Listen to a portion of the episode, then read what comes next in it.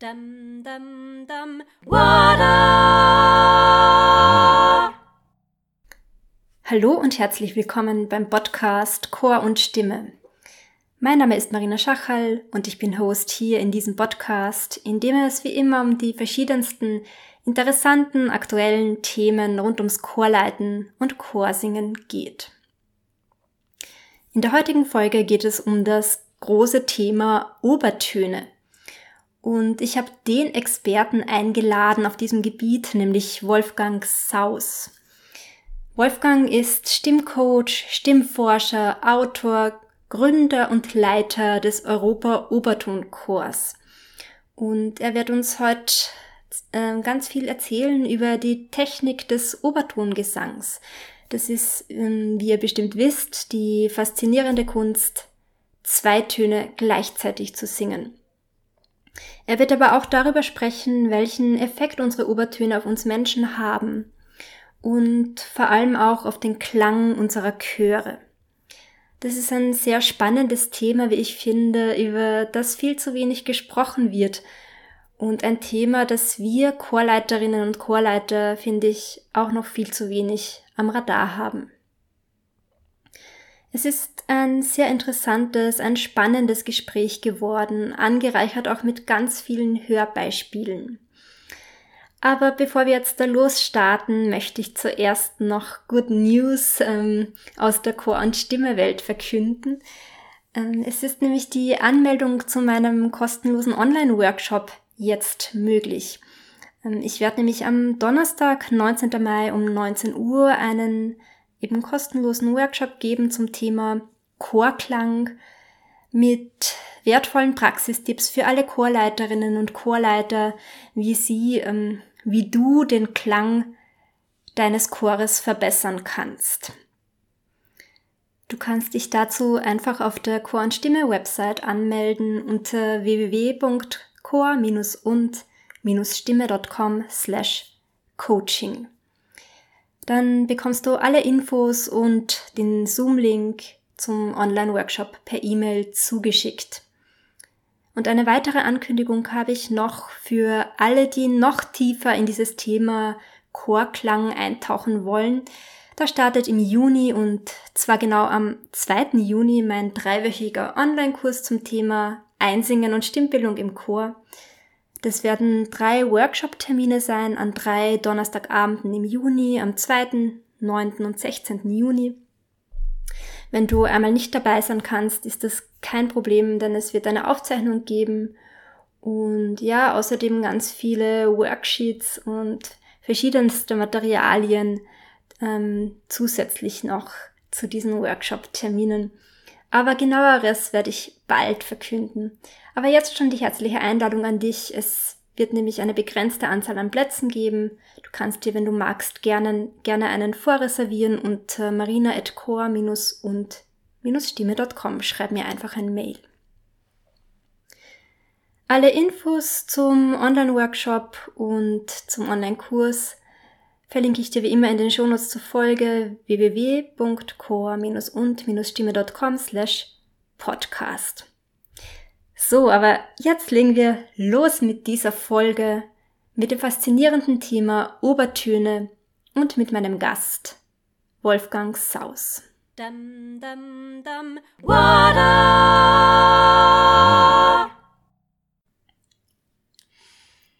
ja, heute darf ich im Podcast Chor und Stimme wieder einen Gast begrüßen und zwar einen ganz besonderen Gast, nämlich den Wolfgang Saus.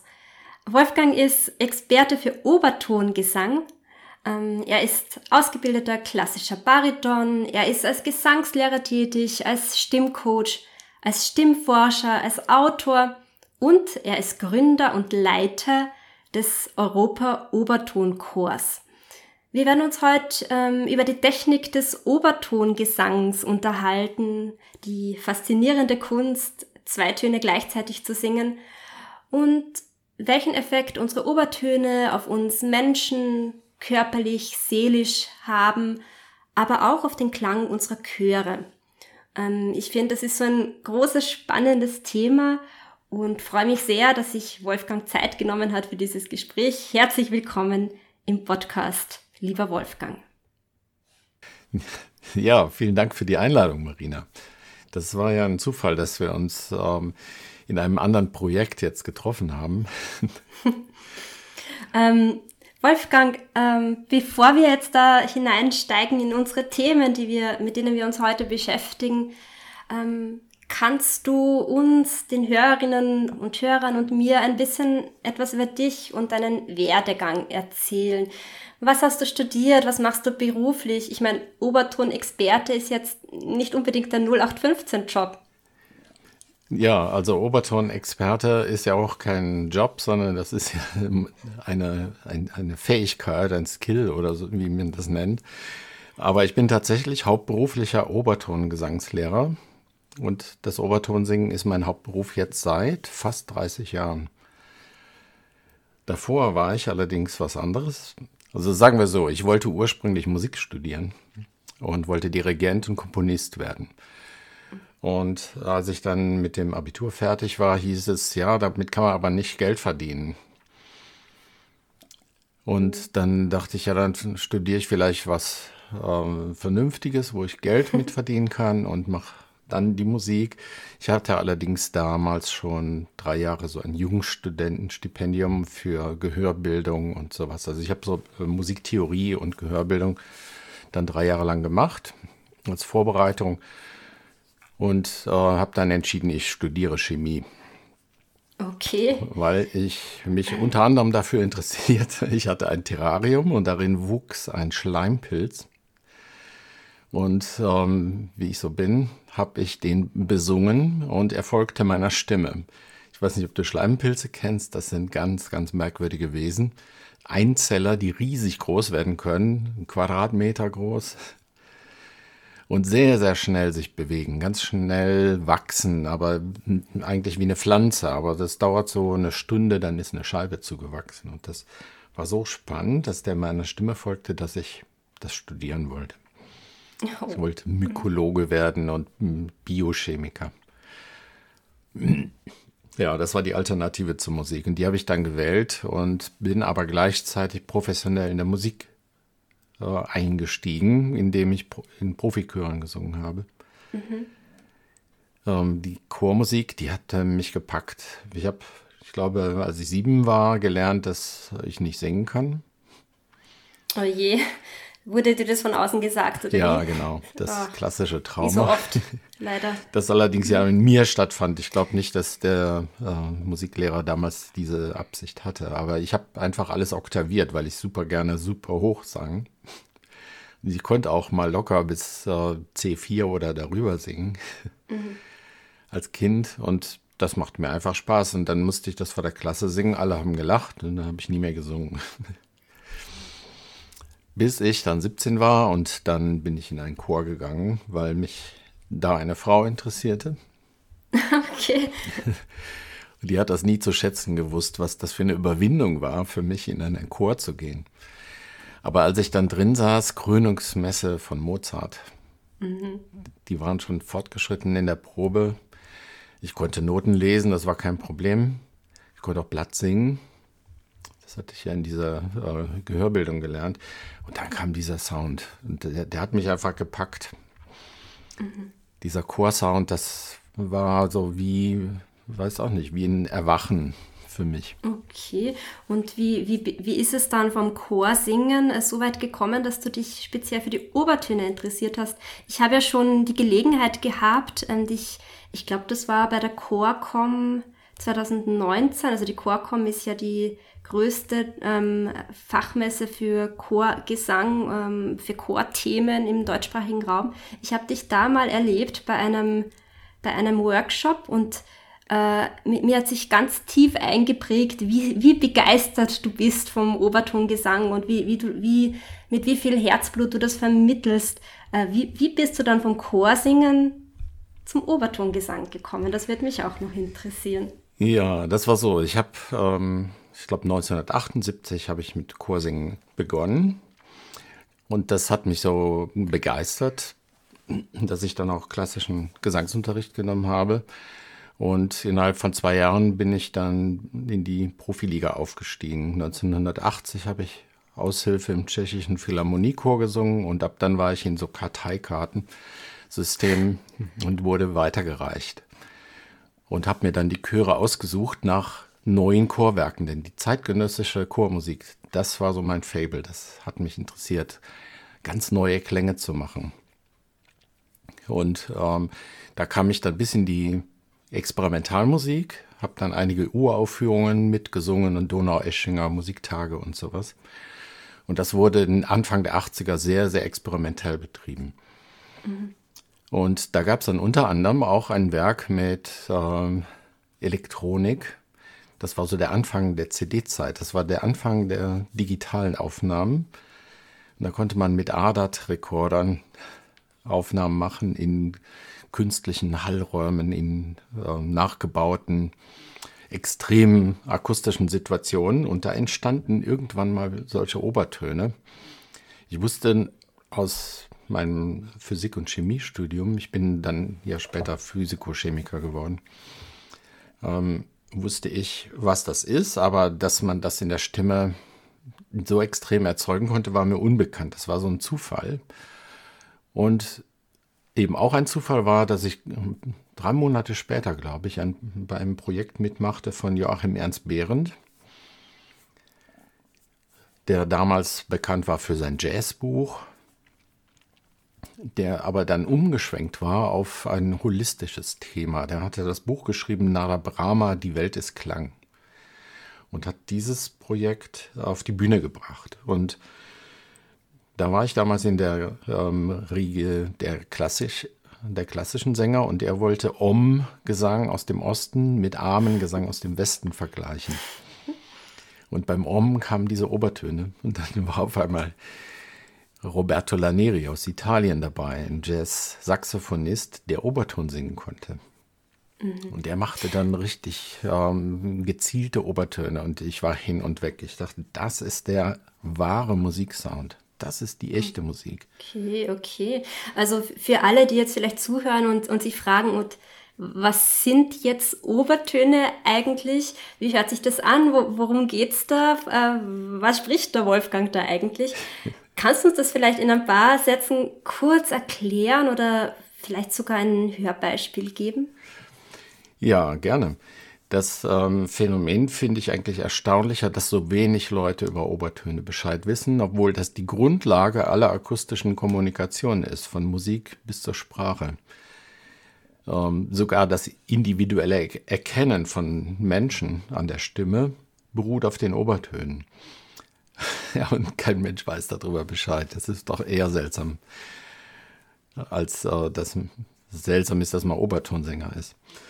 Also die Stimme ist eigentlich ein Akkord. Wenn ich einen Ton mache wie Ha, dann ist das ein Akkord von ungefähr 70 Tönen. Das hängt vom Alter der Zuhörer ab, weil nach oben hin die Obertöne bis in den Ultraschallbereich gehen, aber der Mensch ja nur in begrenzter Tonhöhe Wahrnehmung hat und die jungen Leute hören dann bis 20 Kilohertz, die älteren bis 13 Kilohertz.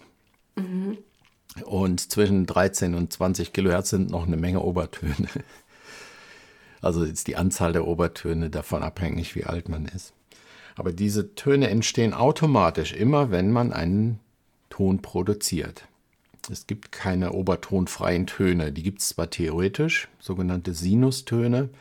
Man mhm. kann sie auch angenähert herstellen mit elektronischer Schallerzeugung, aber auch dann, spätestens wenn sie aufs Trommelfell treffen, entstehen Obertöne.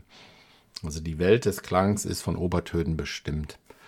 Und dieser Akkord ist immer gleich aufgebaut. Das hängt damit zusammen, dass, ähm, dass eine Schallwelle, wenn sie entsteht, ähm, so Wellenüberlagerungen hat und äh, dadurch entstehen ähm, ja, Töne, die zusammen einen, eine Tonhöhe erzeugen, einen Tonhöheneindruck im Gehirn. Dann habe ich die, diesen tiefsten dieser Teiltöne als Tonhöheneindruck. Aber darin ist äh, so ein ganzer Akkord enthalten. Ich kann den mal versuchen anzuspielen. Was habe ich denn eigentlich für einen Ton gehabt? Ein Cis war das. Okay, dann kann ich mal ähm, die Obertöne von Cis abspielen, die jetzt in meiner Stimme enthalten gewesen wären oder enthalten waren.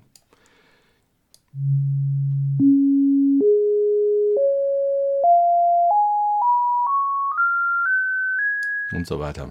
Mhm. So ein ganz seltsamer Akkord, aber am Anfang ist eine Oktav, dann kommt eine Quint, dann wieder die Oktaven, dann die große Terz. Und dann hat man ja schon einen Dur-Dreiklang. Mhm.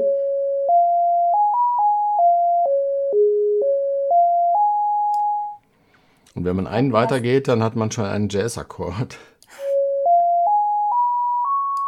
Mhm. Ich glaube, du hast die Obertonreihe auch ganz gut visualisiert auf deiner Website. Vielleicht verlinke ich das noch in den Shownotes, dass man sich das gut äh, anschauen kann, auch fürs Verständnis. Mhm.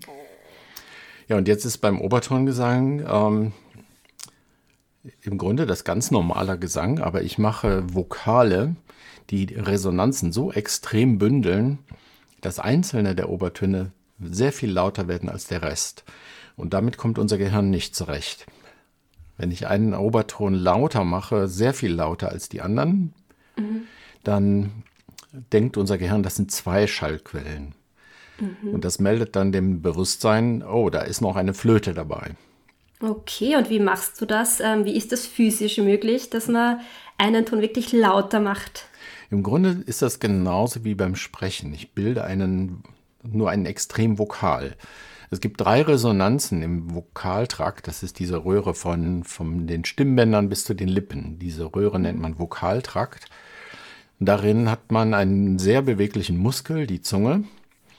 Und die kann die Form dieser Röhre verändern. Und jede Röhre hat sogenannte Eigenresonanzen. Das sind ähm, Wellen, die da drin stehen bleiben können. Und wenn man einen Klang hat, der einer solchen Welle entspricht, dann wird dieser Teil verstärkt. Davon gibt es drei Töne, die man in der Tonhöhe um gut ein bis zwei Oktaven verschieben kann, indem man die Zunge bewegt, die Lippen mhm. bewegt, die Kiefer bewegt. Und wenn ich zum Beispiel die Lippen öffne, dann wandelt sich mein Vokal Richtung A. Ich mache erst die Lippen rund, U, dann mache ich sie weit, Ua. Ne, das kann man sich auch vom Hören her gut vorstellen, dass dann die Lippen aufgehen.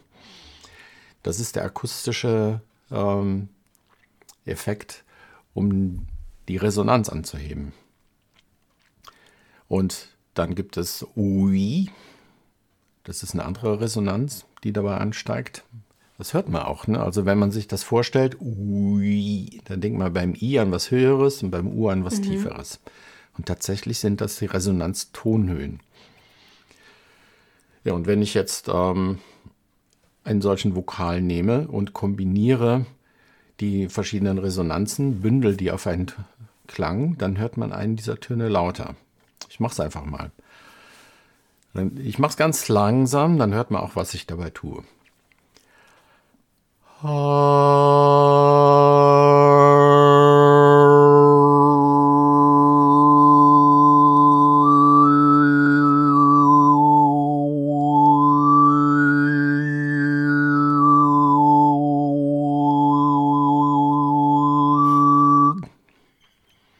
Faszinierend, Wolfgang. Faszinierend. Kann ich das jetzt eigentlich auch lernen oder wie, wie lange dauert das, bis man sowas kann? Ähm, das dauert je nach Anspruch. Ne? Also wenn man mit diesen Obertönen tatsächlich Musik machen will, dann würde ich mal für jemanden, der sich richtig reinkniet, sagen ein halbes Jahr. Mhm. Ähm, das ist allerdings ganz hohe Kunst. Dann kann man zwei Melodien gleichzeitig singen. Okay, okay. Hast du auch ein Hörbeispiel für uns, ähm, wo du wirklich zwei Melodien gleichzeitig singst? Das würde mich noch interessieren. Ja, ich kann mal ähm, Pachelbels Kanon singen im ba Bass und Sopran. Mhm.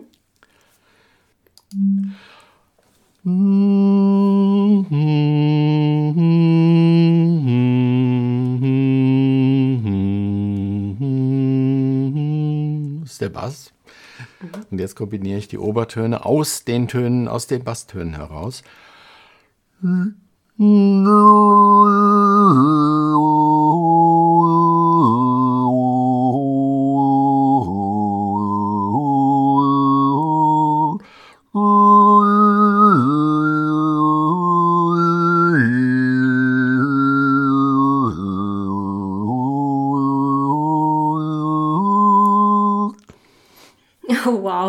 Vielen Dank, vielen Dank.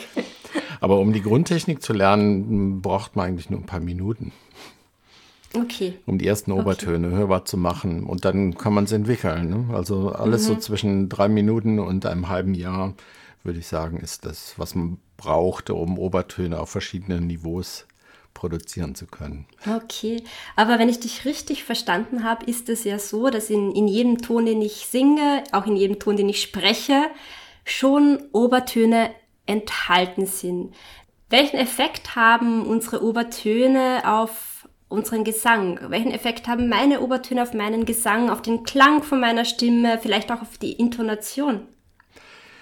Also zunächst mal sind die Obertöne immer da, man kann sie nicht vermeiden. Sobald du einen Ton produzierst mit deinen Stimmbändern im Kehlkopf, ist der gesamte Akkord der Obertöne schon da.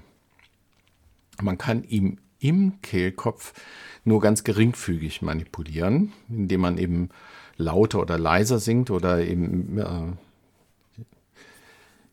ja, ist ein bisschen schwierig äh, jetzt rein akustisch zu beschreiben. Wenn die Stimmbänder mit der Stimmbandmuskulatur aneinander gepresst werden, dann schließen sie schneller. Und wenn sie schneller schließen, dann sind die Obertöne in dem Grundklang lauter.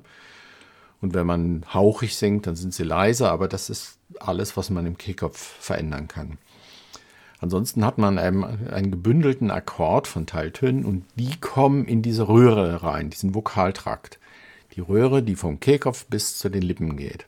Und da passiert alles. Wenn man den Kehlkopfklang verschiedener Menschen aus der gleichen Stimmlage miteinander vergleicht, kann man die Menschen nicht unterscheiden. Okay. Selbst der, der ähm, Kehlkopfklang eines Pavarotti ist nicht sehr viel anders als von einem Laientenor. Okay. Ein bisschen stabiler, weil er mit den Resonanzen gut umgehen kann und sowas. Aber die eigentliche, das eigentliche Klangereignis findet in dieser Röhre statt und durch Resonanzen. Resonanz ist also das Instrument der Sänger. Mhm. Ähm, was bedeutet das jetzt für uns ähm, beim Chorsingen? Ähm, es, es gibt jetzt so viele unterschiedliche Menschen, die zusammenkommen und singen, die alle ihre unterschiedlichen Klangfarben haben, äh, verschieden ausgeprägte Obertöne. Das hat doch, ähm, stelle ich mir vor, einen großen Effekt auf den Klang des Chores auf die Homogenität vom Klang, vielleicht auch auf die Intonation? Ja, eigentlich alles. Viel mehr, als die Leute äh, wissen. Ich finde das ähm, sehr merkwürdig, dass da so wenig drüber erzählt wird. Auch im Studium lernen die Leute das sowas nicht. Aber es ist die Basis. Das Chorklang ist im Grunde Obertonmusik. Man kann sich das so vorstellen. Also ein Mensch singt einen Ton. Diese Tonhöhe wird wahrgenommen und sie hat aber gleichzeitig eine Klangfarbe. Die Klangfarbe entsteht durch die unterschiedliche Lautstärke der Obertöne. Und die wiederum entsteht durch verschiedene Zungenstellungen, Lippenstellungen und so weiter, weil die bestimmt, wie die Resonanzen verteilt sind. Wenn wir Chor singen, dann haben wir immer zwei Aspekte. Wir haben Sprachanteil und wir haben Gesangsanteil. Im, beim Singen überhaupt werden die Vokale die Träger der Musik. Die Konsonanten sind rhythmische Anteile. Die sind sehr kurz und unterteilen diesen Vokalklang, aber wir haben gedehnte Vokale. Und ein Vokal unterscheidet sich vom anderen durch die Tonhöhe der Resonanzen. Das wissen die wenigsten, dass ein Vokal im Grunde ein, auch ein Dreiklang ist, den man manipuliert. Der ist allerdings völlig frei. Wenn ich meine Stimme nehme, dann habe ich erst Bündel von Obertönen. Und wenn ich den Vokaltrakt nehme, dann habe ich einen Dreiklang von Resonanzen. Und wenn die beiden zusammenpassen, wenn ich den Resonanzdreiklang an den, an den Gesangsakkord von Obertönen anpasse, dann habe ich eine tragfähige laute Stimme, die unangestrengt klingt und gleichzeitig ein Vokal erzeugt. Mm, wie spannend, wie spannend. Ich habe ein bisschen recherchiert, äh, dass du sogar eine eigene Chorphonetik entwickelt hast. Es ist eine, eine eigene Stimm- und Gehörbildungsmethodik für Chöre. Worum, worum geht es da? Geht es genau um dieses Thema? Bei der Chorphonetik geht es erstmal darum, dass man die Resonanzen überhaupt kennenlernt, dass die Resonanzen Tonhöhen haben und dass die ähm, Tonhöhen der Resonanzen, wenn sie auf Obertöne treffen, die Intonation bestimmen. Das erklärt man am besten an einem Beispiel. Also ich singe mal den, das Wort Amen. Eigentlich muss ich was ganz anderes machen. Eigentlich muss ich erstmal ähm, den Zuhörern beibringen, dass sie Obertöne hören. Denn ich habe festgestellt, 95 Prozent der Menschen hören Obertöne gar nicht. Aber man kann in drei Minuten lernen, sie zu hören. Also, ich mache mal Folgendes. Ich singe eine sinnlose Silbenfolge. Und in dieser Silbenfolge verstecke ich eine Melodie. Wir sind ja noch nah an Ostern und dann kann man auf Melodiesuche gehen. Sennele keschu semele dalle vesemutalle Käme de dule bame kona Joseph Talla. Hast du eine Melodie gehört? Ja, ich habe einen Verdacht, aber ich bin mir nicht sicher. Äußer den Verdacht mal. Freude schöner Götterfunken. Ja, genau. Da war Freude schöner Götterfunken drin. Dann gehörst du zu den 5%, die diese, dieses Phänomen wahrnehmen. Das bedeutet für mich, dass du den Klang auf der rechten Gehirnhälfte analysierst. Die meisten Menschen analysieren den Klang aber überwiegend auf der linken Seite und insbesondere wenn Silben dabei sind, wird das im Sprachzentrum links verarbeitet. Links gibt es aber auch das Tonhöhenzentrum, das aber den Grundton, also meine Tonhöhe, die ich, die ich als wahrgenommene Tonhöhe singe, die gleich geblieben ist, hört. Auf der rechten Gehirnhälfte werden die Obertöne analysiert. Mhm. Und dieser Teil, man nennt den den rechten Heschelschen Gyrus, der kann wahrnehmen, dass ich äh, die Obertöne in einer bestimmten Reihenfolge laut und leise gemacht habe. Und okay. das habe ich genau entlang der Melodie von Freude schöner Götterfunken gemacht. Mhm. Jetzt hören das aber 95 Prozent der Zuhörer wahrscheinlich nicht. Und das mache ich Ihnen jetzt hörbar. Und zwar so, dass ich mit Obertongesang anfange und dann nehme ich zum Obertongesang immer mehr Sprachklang dazu. Und die Aufgabe ist jetzt, die Melodie zu verfolgen.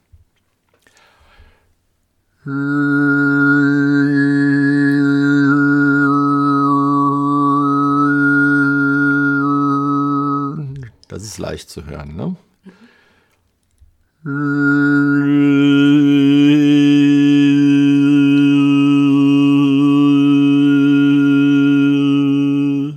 Jetzt noch da? Ist etwas ja. schwächer, ne? aber es ist mhm. schon noch enthalten.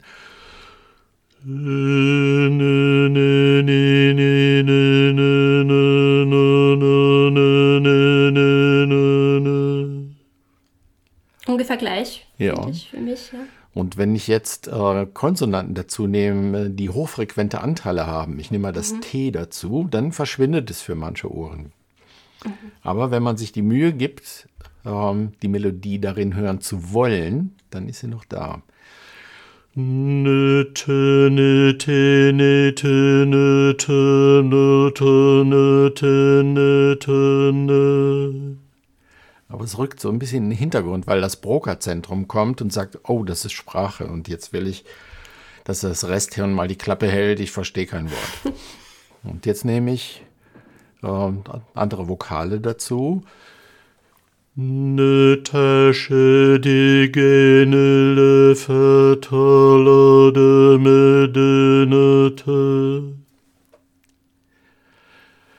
Nata küche sebele palo tabe katunafe.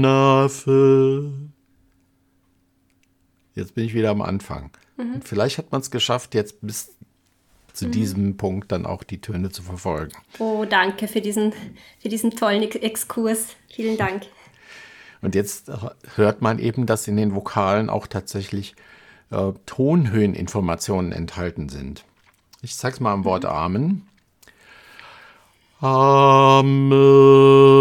Amen. Jetzt habe ich auf dem Mön die Oktave zu meinem Grundton verstärkt. Ich mache das mal deutlich, indem ich auf dem Ton jetzt ganz wenig die Nuance des Ö, Amen, verändere und dann wird man das hören. Amen.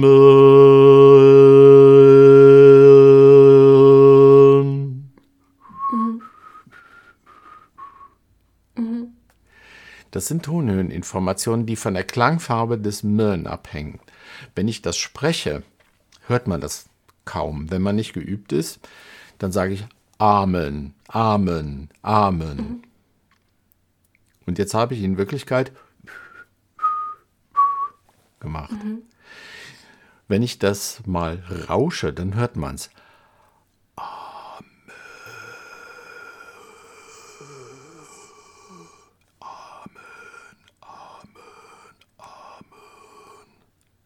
Konnte man es jetzt hören? Mhm. Und genau an der Stelle wären auch Obertöne des Grundtons. Und jetzt kann man sich Folgendes vorstellen. Ich habe einen Schlussakkord im Chor und singe im Bass. Amen.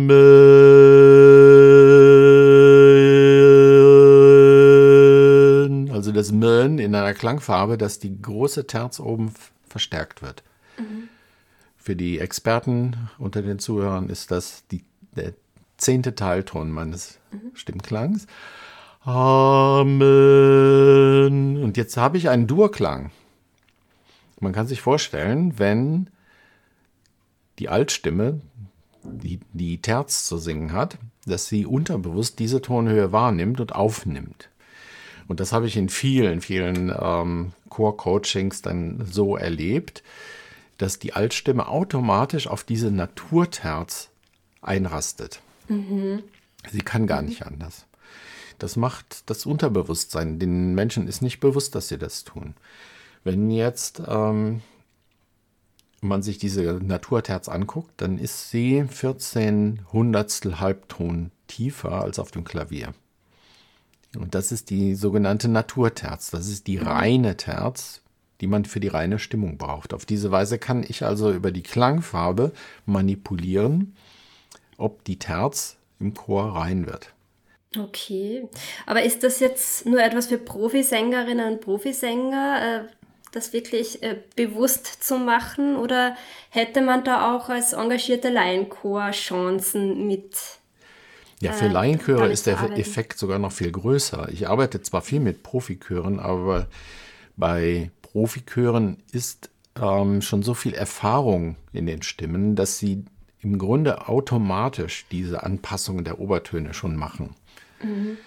Ähm, vor allem, wenn man so, so absolute Profichöre hat, Weltklasse-Chöre wie Estonian Philharmonic Chamber Choir, äh, Riga Rundfunkchor oder sowas. Und ähm, in Deutschland gibt es sogar auch ein paar Chöre, die das können. Der SWR-Chor, äh, Rias Kammerchor, das sind so diese Spitzenchöre.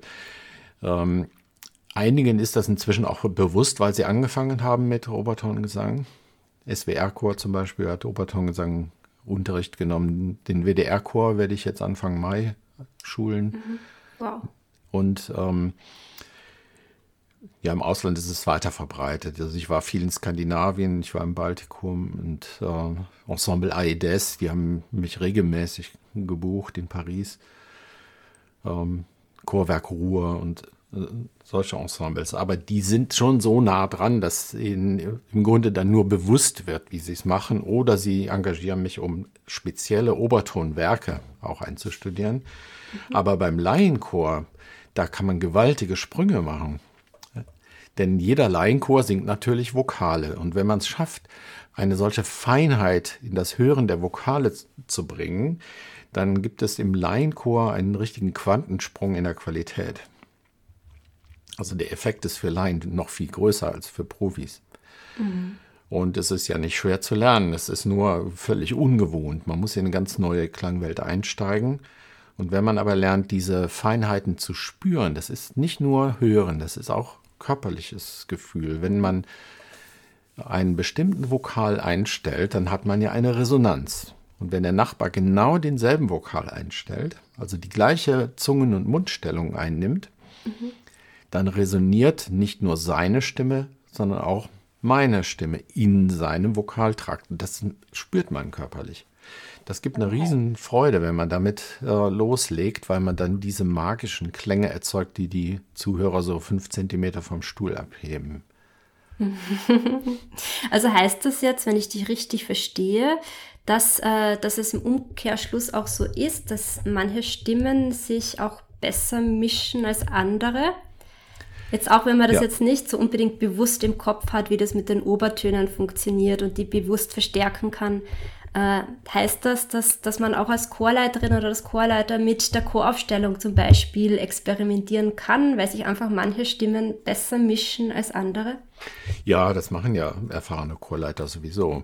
Hm. Die, ähm, das hängt damit zusammen, wie die Leute hören. Also ich kann mir ähm, vorstellen, dass die Obertonhörer, wenn sie zusammenstehen, schon einen homogenen Grundklang erzeugen, weil sie eben unterbewusst die Obertonklänge verarbeiten.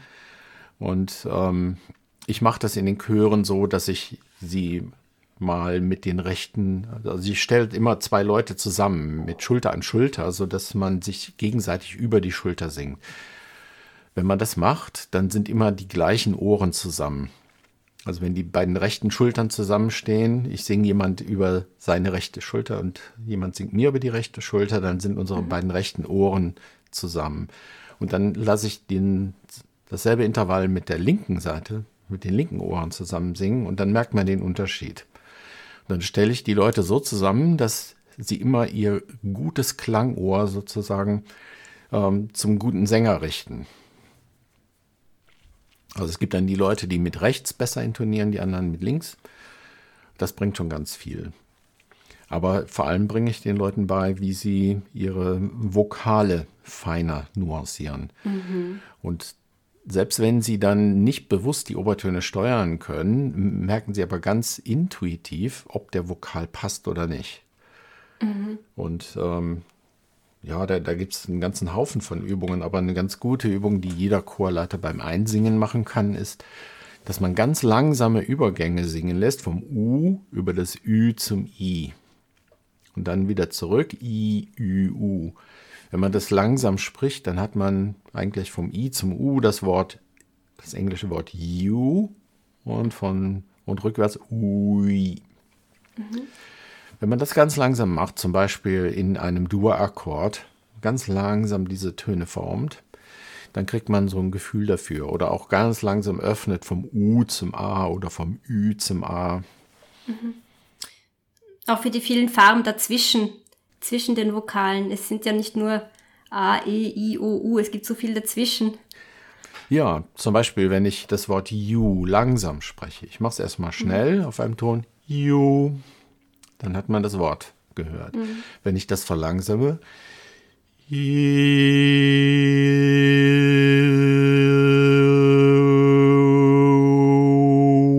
dann hört man plötzlich diese. Obertonreihe darin. Ich habe aber jetzt nichts anderes gemacht, als nur You in Zeitlupe gesungen. Mhm. Du kannst das ja auch mal machen. Sing doch mal ja. You in Zeitlupe.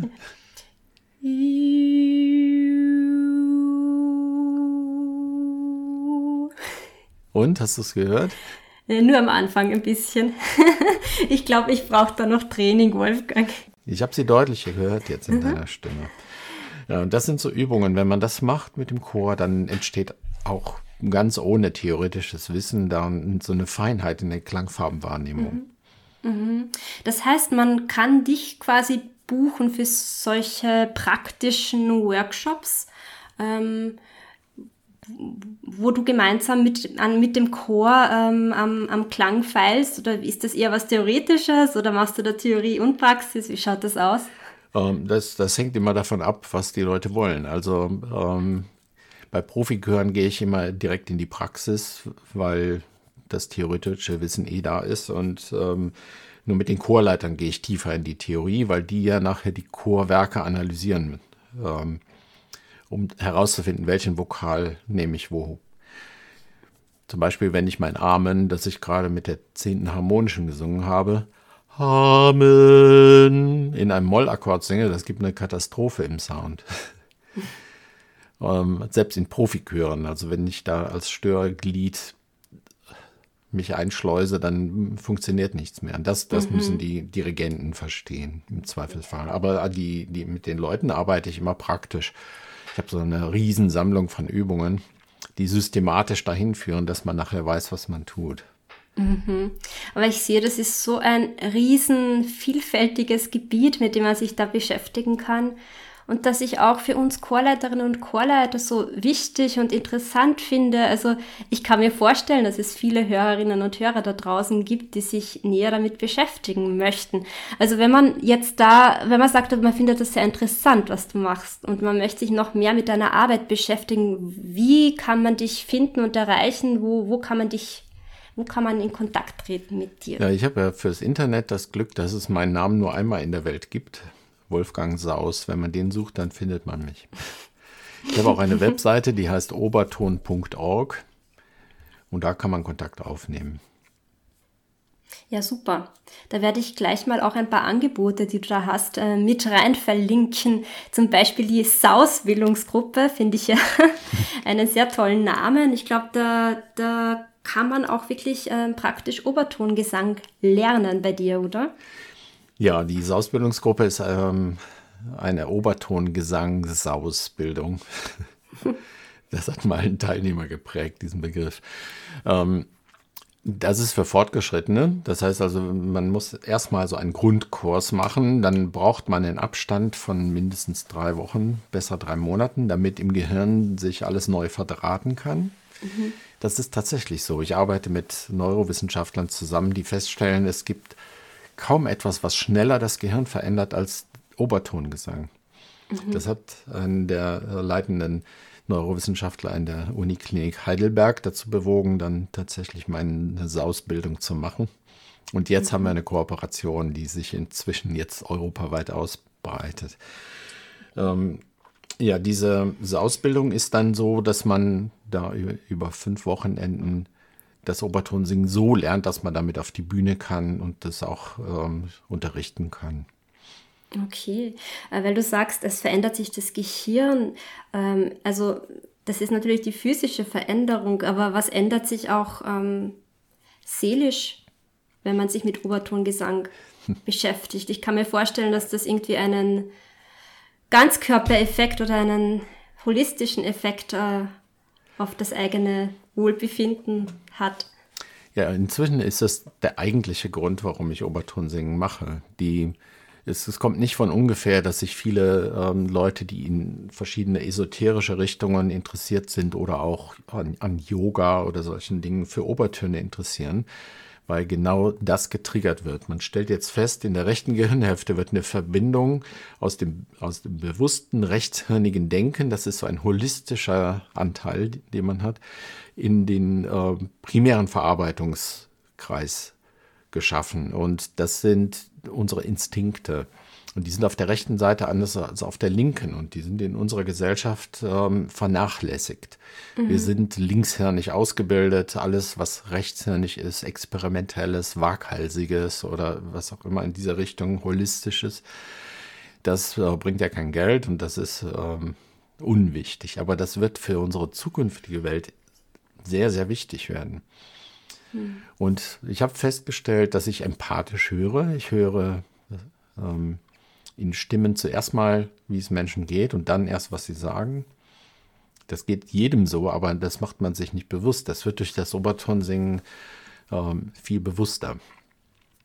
Und ähm, ja, ich habe ja Naturwissenschaften studiert, bin aus ethischen Gründen damals dann ausgestiegen, als ich in der Industrie gearbeitet hatte und habe festgestellt, dass ich mit den Obertönen die Welt viel besser verstehe als mit dem analytischen Wissen der Naturwissenschaften. Ich will das nicht missen. Ich finde Wissenschaft eine tolle Methode, aber es ist nur eine Methode. Und viele verwechseln das mit Wahrheitsschaffung. Und die Obertöne schaffen aber so eine Art Wahrheit. Man fühlt sich mit der Welt auf eine viel tiefere Weise verbunden, als wenn man jetzt eine Rose auseinanderschneidet und weiß, aus welchen Molekülen sie mhm. besteht. Ne? Mhm. Ja, schön. ähm, danke, Wolfgang. Ähm, das war jetzt für mich ein, äh, eine ganz tolle Erfahrung mit dir da zu sprechen über dieses Thema und ich bin auf jeden Fall jetzt motiviert, mich noch mehr damit beschäftigen zu wollen und finde das sehr faszinierend, was du mir da so erzählt hast. Und ich hoffe auch, dass den Hörerinnen und Hörern, oder ich glaube, dass es den Hörerinnen und Hörern da draußen ähnlich geht. Wenn wir jetzt äh, zum Ende unseres Gespräches kommen, hätte ich noch zwei Abschlussfragen für dich vorbereitet, die ich eigentlich allen Podcast-Gästen stelle. Und zwar die erste Frage, ob du vielleicht ein Zitat oder einen Buchtipp oder einen CD-Tipp hast, den du uns gern mitgeben möchtest auf den Weg.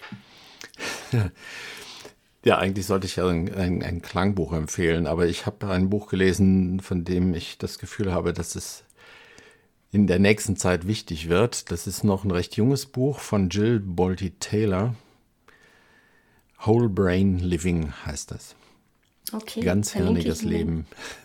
Okay, verlinke ich gerne in den Shownotes. Warum genau dieser Buchtipp? Sie ist Neurowissenschaftlerin und hat einen Schlaganfall erlebt bei der die gesamte linke Gehirnhälfte ausgefallen war. Und sie ist da beinahe dran gestorben und führt ihr Überleben nur darauf zurück, dass sie diese faszinierende ähm, Wahrnehmung, wie das rechte Gehirn die Welt wahrnimmt, den mhm. Menschen mitteilen wollte. Okay, spannend. Und ähm, ja, sie beschreibt dann, wie sich diese vier Persönlichkeiten darstellen, die, die im denkenden rechten und linken Gehirn im Vergleich zum archaischen linken und rechten Gehirn. Mhm. Und sehr anschaulich geschrieben und es erklärt so vieles, wie wir uns verhalten. Es gibt auch Anleitungen, wie man damit umgehen kann. Also ich halte es für eines der wichtigsten Bücher im Moment. Okay, okay, danke dafür. Und Wolfgang, warum glaubst du, dass das Chorsingen ähm, auch in 30 Jahren oder in langer Zeit noch ein richtig unverzichtbarer Teil unseres gesellschaftlichen und kulturellen Lebens sein wird? Es war ja immer schon Teil des Lebens. Früher wurde mit Chormusik gearbeitet. Also durch. Äh, die Arbeit wurde mit Gesang gemacht die Landarbeit und sowas. Und das ist verloren gegangen seit der Industrialisierung und das wird wiederkommen. Im Grunde haben wir es eine viel, viel kürzere Zeit lang nicht gemacht, als wir es gemacht haben. Und ähm, ich kann mir sogar vorstellen, dass Chorgesang ein Modell für Gesellschaft ist. Chorgesang ähm, schafft etwas du kennst das ja, das kennt jeder Chorsänger, dass man sich im Chor aufgehoben fühlt, dass man meint, die Leute gut zu kennen. Mhm. Das ist so, weil man miteinander in Resonanz tritt. Diese Resonanzphänomene, die sind ähm, noch gerade erst im Beginn der Forschung, aber sobald man mit jemandem in Resonanz geht, in physische Resonanz mhm. ist das ja, ne, im Klang, erfährt man eben Dinge vom anderen. Und ähm, ich glaube, dass Chorgesang zunehmend auch ein politisches Modell werden sollte. Das ist ein interessanter Gedanke, den ich so noch nie gehört habe. Aber ja. Es gibt ja die verschiedensten Arten, Chöre zu leiten auch. Es gibt auch Ensembles ganz ohne Leitung und es gibt mhm. Chorimprovisationen, die sich jetzt erst beginnen zu entwickeln. Und äh, wenn man da so ein bisschen mehr Durchblick hat, merkt man vielleicht, wie man miteinander anders umgehen kann. Auf jeden Fall wird das ein wichtiger Bestandteil der sich jetzt stark wandelnden Welt werden. Mhm. Schön. Ähm, sehe ich auch so. Äh, lieber Wolfgang, ähm, ich möchte mich herzlich bedanken für dieses Gespräch und für die vielen tollen Informationen und auch Klangbeispiele und die, äh, alles Lehrreiche, was du uns mitgeteilt hast. Ähm, Dankeschön dafür. Und ähm, ich habe mir gedacht, wir könnten unsere Podcast-Folge musikalisch beenden. Wir haben im Vorgespräch darüber gesprochen, dass es ja auch äh, Oberton-Chormusik gibt. Vielleicht sind das Klänge, die manche Hörerinnen und Hörer noch nie gehört haben. Und ich fände es schön, wenn diese am Schluss dieser Folge stehen. Deswegen möchte ich mich jetzt im Vorhinein schon von dir verabschieden und danke, dass du dir die Zeit genommen hast, lieber Wolfgang. Auf bald! Ja, und vielen Dank für das Gespräch. Was hören wir jetzt?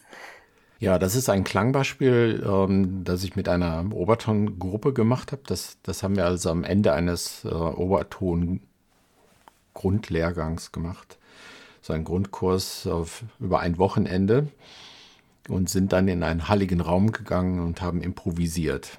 Das ist eine Kombination von improvisierten Chorklängen absoluter Laien, das sind keine Chorsänger, die haben nur gerade Oberton singen gelernt und ähm, einer spielt Didgeridoo dazu und zwei Leute singen sogenannte Strobas-Technik. Das heißt, die singen extrem tiefe Töne, indem sie die Stimmbänder flattern lassen. Und ähm, ja, das Interessante an dem Sound ist, dass die Leute keinerlei Anleitung hatten. Die hatten einfach drauf losgesungen. Ich hatte ihnen aber vorher gesagt, dass es theoretisch möglich ist, mit einem Chorklang einen Glockenklang nachzumachen. Und dieses Klangbeispiel hat dann tatsächlich dazu geführt, dass man so einen Glockenklang sich vorstellen kann darunter.